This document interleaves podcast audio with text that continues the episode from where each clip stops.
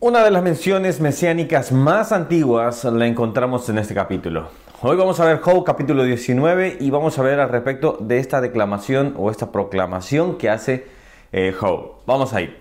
Mi nombre es Ronnie Mejía, bienvenido a este canal. Estamos viendo la Biblia capítulo por capítulo y estamos mm, estudiando así esos versículos que en el caso este es mi devocional y yo quiero compartírselos y así juntos ir aprendiendo la palabra. Te invito siempre a que tomes tu Biblia leas todo el capítulo y encuentres ese versículo donde puedes llamar la atención. Pídele al Señor que te hable, que como yo siempre digo, cómo responder las preguntas, es decir, ah, ¿qué dice la Biblia? ¿Cómo, qué, ¿Qué me está diciendo a mí? ¿Cómo lo aplico y cómo lo comparto con otras personas? Son cuatro puntos que nosotros tenemos que verlo para poder no solo ser oidores, sino también hacedores de la palabra. Pero bueno, vamos a empezar.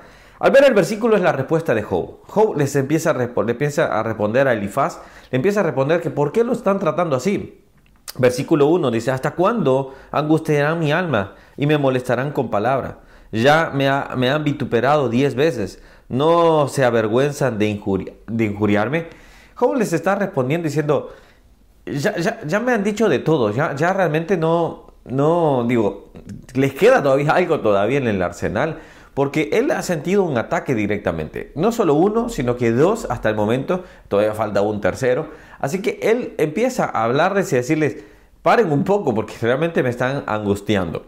Ahora, pero también él hace ver un detalle que me llama la atención y no encontré mucho en los comentarios, pero por ejemplo dice en el versículo 4, aún siendo verdad que yo haya errado, sobre mí recaerá mi error. Ya hemos distinguido, por ejemplo, sobre el aspecto de eh, cuando Dios juzga a alguien, obviamente no necesariamente sea un tema, un pecado, ya lo hemos hablado bastantes veces, pero puede ocurrir cuando Dios, eh, una persona ha, ha pasado diferentes circunstancias, se ha alejado, Dios buscará también de acercar a esta persona y de cierta forma poder tener un trato con ella. Pero eso es un punto, o sea, siempre distingo esas dos cosas. Ahora, dentro de eso, que colateralmente, ejemplo, si yo, por ejemplo, pierdo mi trabajo, colateralmente toda mi familia se verá afectada. Ahora, que, que por un pecado una persona u otra sean afectadas, posiblemente, pero no bajo quizás tanto el énfasis de Dios sobre esta persona. Es decir, no porque Dios esté juzgando a una persona, no porque esté tratando, mejor dicho, voy a usar esta palabra, vaya a que dañar a otra persona. No lo veo tanto así de esa manera. Si quizás, por ejemplo, a ver, si alguien peca o una persona adultera, lógicamente su pecado arrastrará a otras personas, a sus hijos, su esposa, etcétera, etcétera. Entonces sí hay un afecto sobre lo demás. Pero lo que está diciendo Job acá dice, sobre mí recaería mi error. O sea, sobre mí va a recaer el juicio de Dios, mi pecado, mi error, Él lo juzgará a mí.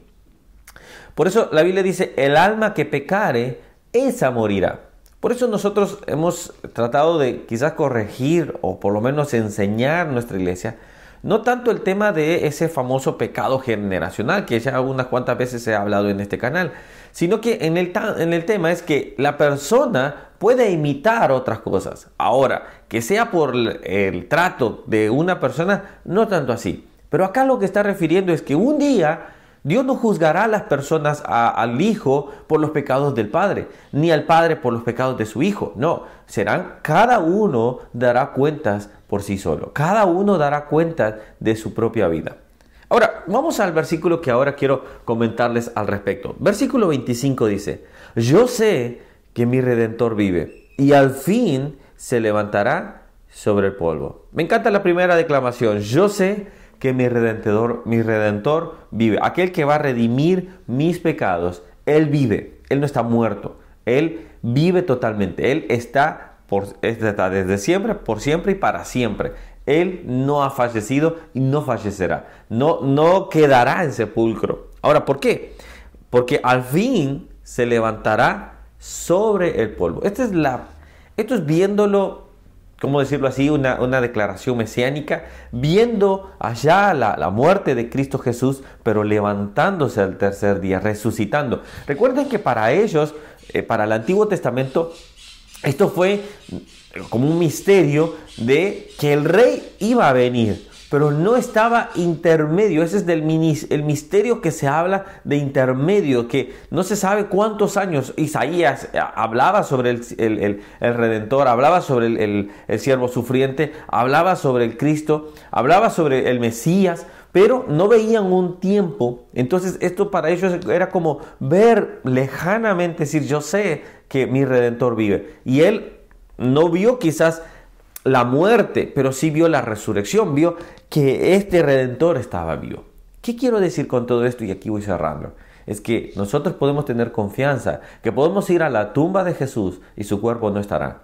No hay mentira que quieran inventar que Jesús fue robado, el cuerpo de Jesús fue robado, que él solo, no, solo estaba agonizando, pero no murió en la cruz. No, no, no, no. Él murió, pero resucitó. Nuestra fe depende de esto, de su resurrección. Ahora, fíjate bien, si nosotros hablamos de resurrección, la pregunta que siempre nosotros debemos analizar a nuestro corazón es, cuando un día los muertos resuciten, si yo he fallecido, ¿resucitaré?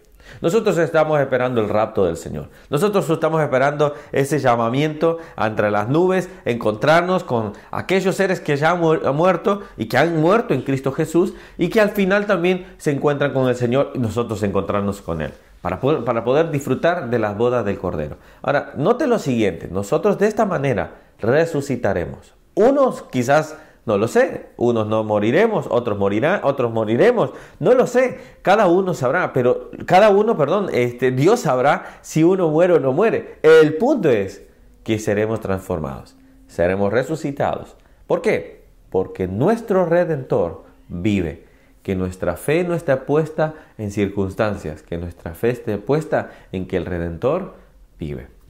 Bueno, que Dios te bendiga. Seguimos aprendiendo la Biblia capítulo por capítulo y ahora vamos al capítulo 20 ya, así que acompáñame el día de mañana. Déjame comentarios, los me gusta nos ayudan para poder llegar a más personas, así que si es así que le ha gustado, déjalo por ahí y si no, también suscríbete y dale a la campanita para en la sección todas para que te avise cada vez que subimos un nuevo video. Que Dios les bendiga y nos vemos el día de mañana. Chao, chao.